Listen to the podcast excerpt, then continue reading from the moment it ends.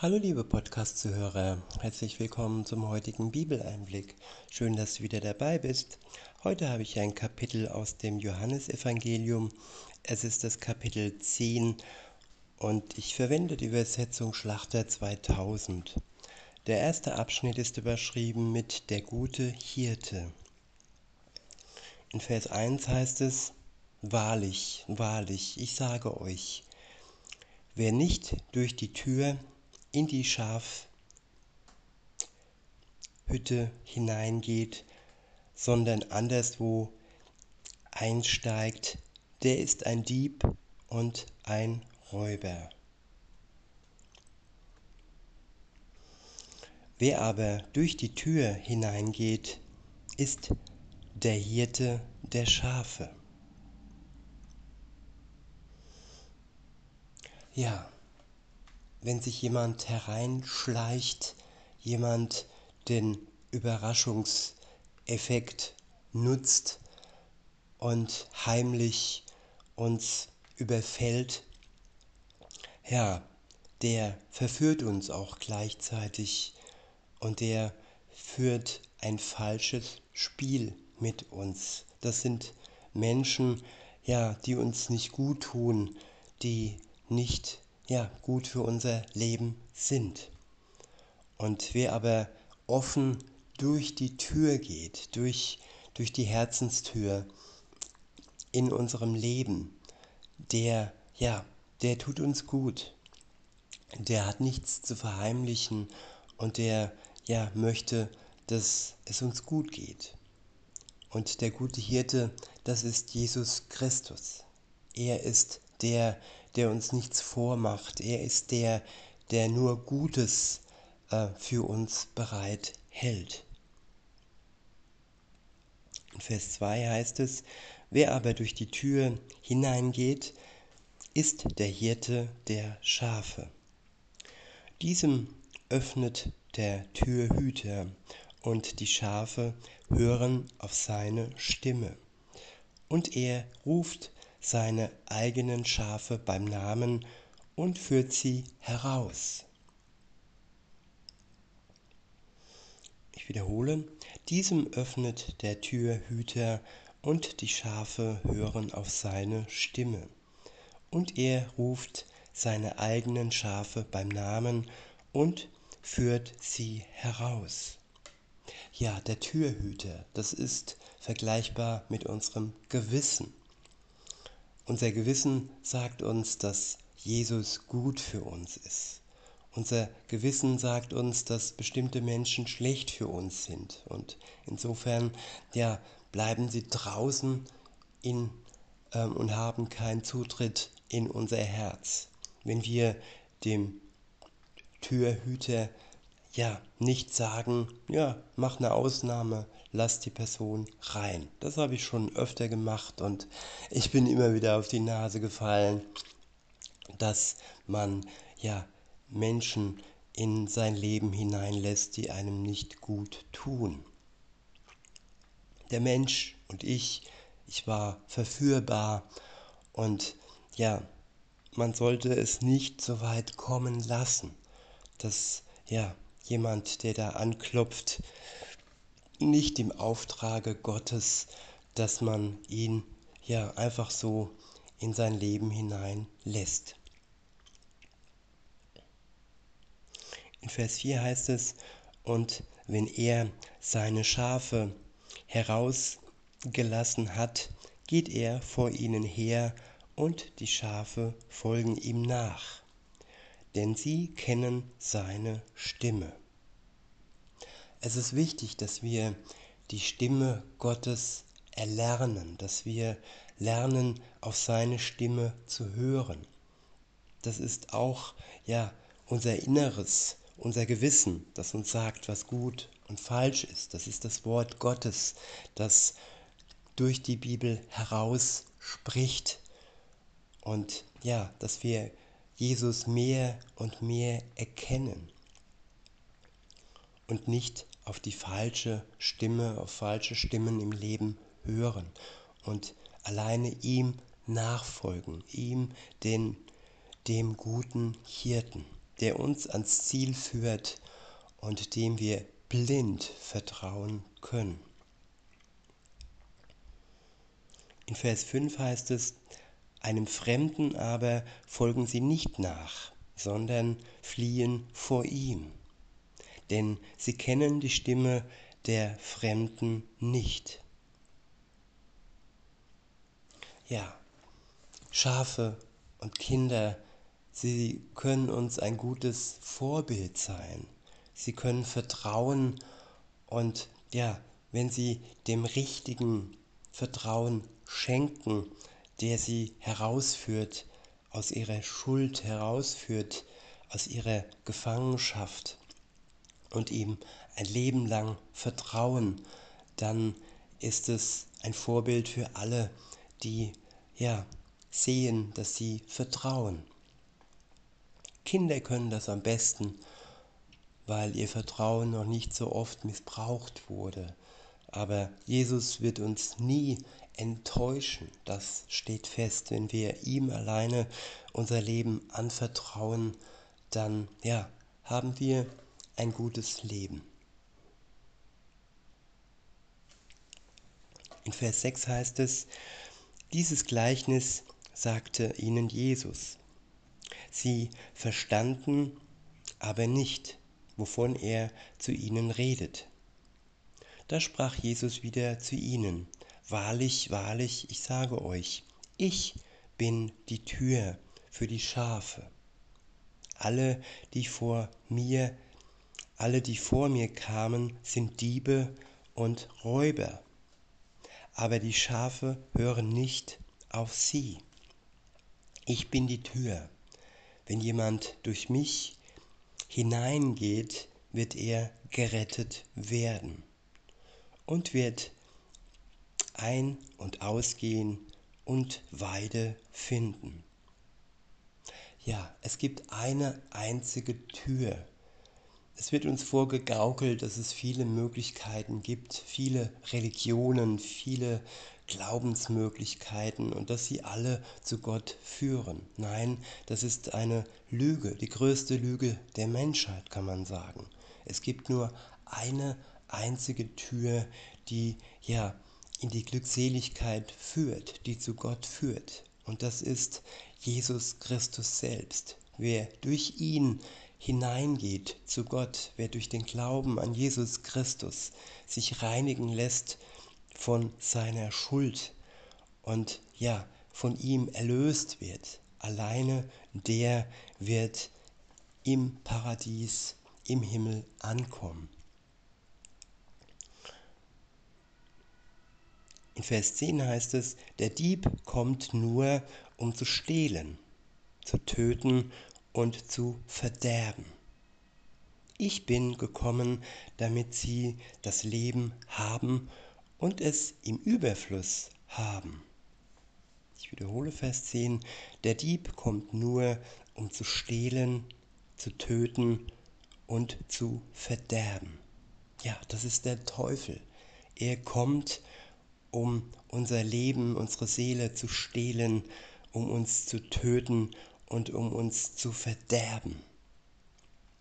Jesus aber kommt und ist gekommen, damit wir das Leben haben und es im Überfluss haben. Das unterscheidet Jesus von seinem Widersacher, der ja nur so tut, als wäre er mächtig, denn seine Macht ist am Kreuz ja gebrochen. Die Macht des Todes ist gebrochen. Der Stachel des Todes ist abgebrochen und wenn wir uns an Jesus wenden, mit ihm in eine Beziehung eintreten, dann haben wir Leben im Überfluss. In Vers 11 heißt es, ich bin der gute Hirte. Der gute Hirte lässt sein Leben für die Schafe. Ja, Jesus hat sein Leben für uns gelassen, damit wir Leben haben im Überfluss, damit wir ewiges Leben haben. So ein Schaf, das mag nicht viel wert sein. Aber der gute Hirte, für den ist es mehr wert als sein irdisches Leben selbst. Er hat es hingegeben für uns, damit wir ja leben können. In Vers 12 heißt es, der Mietling aber, der kein Hirte ist, dem die Schafe nicht gehören, sieht den Wolf kommen und verlässt die Schafe und flieht. Und der Wolf raubt und zerstört die Schafe.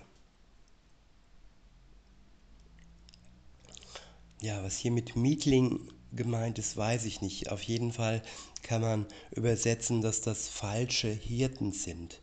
Hirten, die vorgeben, gute Hirten zu sein. Das können Prediger sein, das können Podcaster sein, die einfach ein falsches Bild abgeben. Aber wenn dann die Gefahr aufkommt, wenn der Wolf kommt, dann verlassen sie die Schafe. Und das unterscheidet die falschen Hirten von dem guten Hirten von Jesus Christus. Er verlässt uns nicht.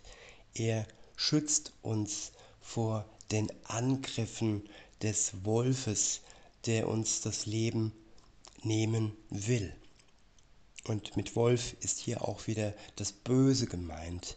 Das Böse, das uns ja ins Verderben zieht. Und dafür brauchen wir Schutz von Jesus Christus. Niemand anderes kann uns da schützen. All die Gefahren, die drohen, die noch kommen, ja, dazu brauchen wir den guten Hirten für unser Leben.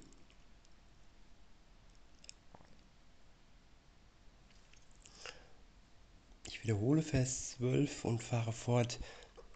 Der Mietling aber, der kein Hirte ist, dem die Schafe nicht gehören, sieht den Wolf kommen und verlässt die Schafe und flieht. Und der Wolf raubt und zerstört die Schafe. Der Mietling aber flieht, weil er ein Mietling ist und sich nicht um die Schafe kümmert. Ja, vielen geht es nur um Profit, um Einnahmen. Und sie missbrauchen ja das Wort Zehnte, Kollekte. Und ja, es geht ihnen nicht um die Herde selbst, es geht ihnen ja nur um, ihr, um ihren eigenen Profit. Das sind nicht alle, aber doch einige, die dann als ja, schwarze Schafe auffallen und keine Hilfe und nur Verderben bringen. In Vers 14 heißt es, ich bin der gute Hirte und kenne die meinen und bin den meinen bekannt. Ja, es ist wichtig für uns, dass Jesus uns bekannt wird, dass wir ihn kennen, dass wir unterscheiden können von seinem guten Namen und ja, dass wir ja nur ihn alleine für uns, für unser Leben als gut anerkennen. In Vers 15 heißt es, gleich wie der Vater mich kennt und ich den Vater kenne und ich lasse mein Leben für die Schafe. Und ich habe noch andere Schafe, die nicht aus dieser Schafhürde sind. Auch diese muss ich führen. Und sie werden meine Stimme hören, und es wird eine Herde und ein Hirte sein. Darum liebt mich der Vater, weil ich mein Leben lasse, damit ich es wieder nehme. Niemand nimmt es von mir, sondern ich lasse es von mir aus. Ja, viele behaupten, dass man Jesus ähm, ja, umgebracht hat, aber er ging freiwillig in den Tod. Er hat sein Leben von sich aus hingegeben, damit wir dadurch, durch dieses Opfer, ewiges Leben durch den Glauben an seinen Tod und Auferstehung bekommen können. Sein Tod war also nötig und es war nicht ähm, unfreiwillig, dass Jesus gestorben ist.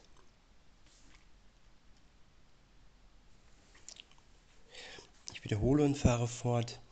Niemand nimmt es von mir, sondern ich lasse es von mir aus. Ich habe Vollmacht, es zu lassen und habe Vollmacht, es wieder zu nehmen. Ja, die Vollmacht, sein Leben hinzugeben und die Vollmacht, am dritten Tage aufzuerstehen. Jesus lebt, er ist auferstanden. Wir dürfen uns nicht alleine nur auf seinen Tod, der nötig war, konzentrieren, sondern ja, darauf auch, dass er auferstanden ist, dass er lebt und dass er wiederkommen wird am letzten Tag. Für die einen zur Freude und für die anderen zum Gericht.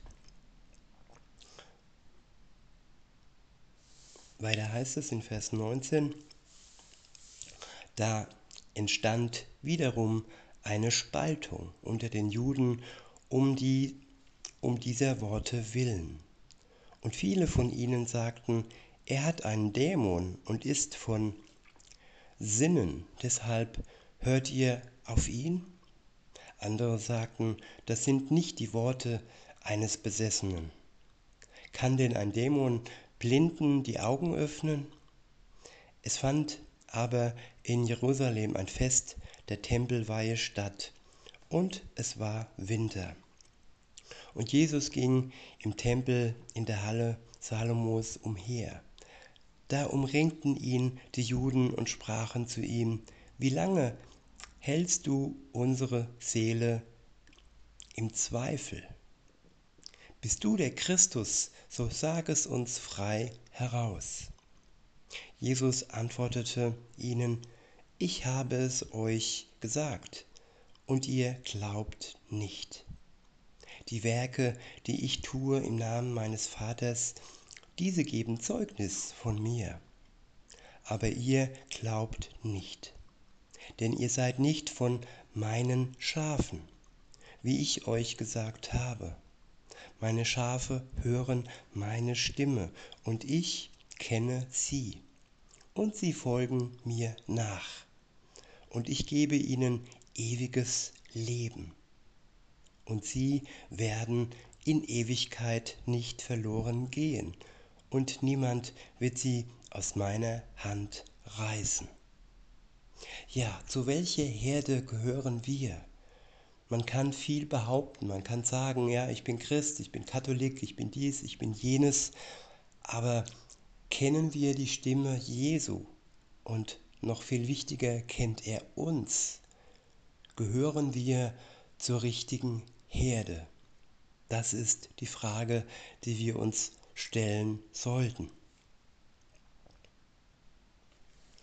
In Vers 29 heißt es, mein Vater, der sie mir gegeben hat, ist größer als alle und niemand kann sie aus der Hand meines Vaters reißen.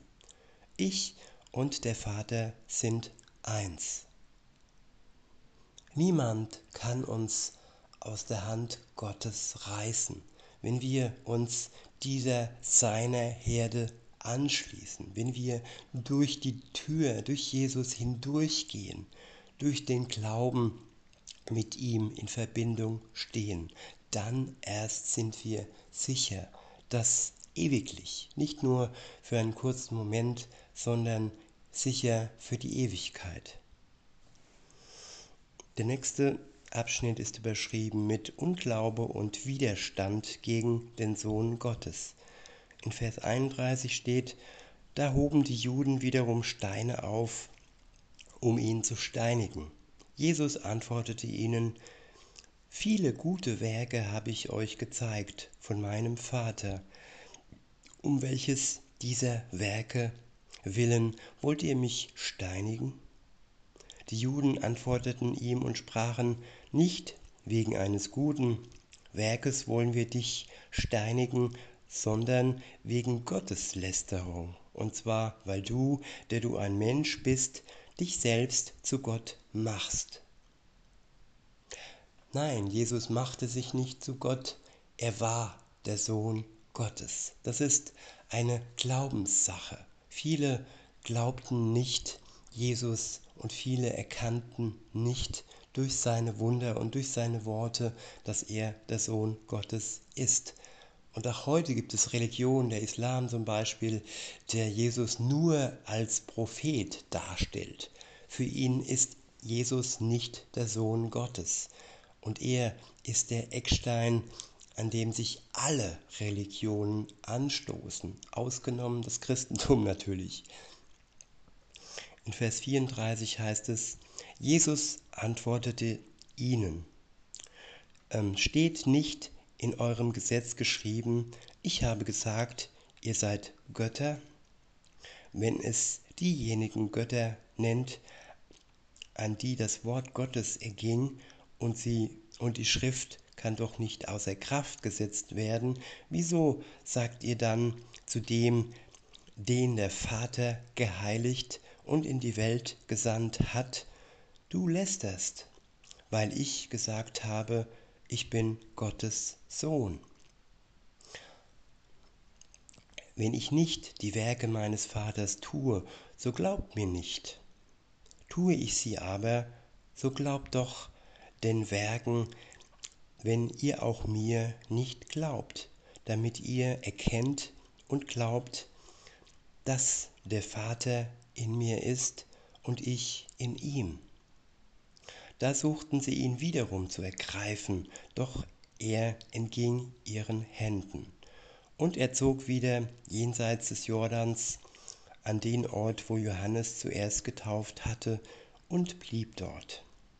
Und viele kamen zu ihm und sprachen, Johannes hat zwar kein Zeichen getan, aber alles, was Johannes von diesem gesagt hat, ist wahr. Und es glaubten dort viele an ihn. In diesem Sinne, liebe Zuhörer, wünsche ich euch noch einen schönen Tag und sage bis denne.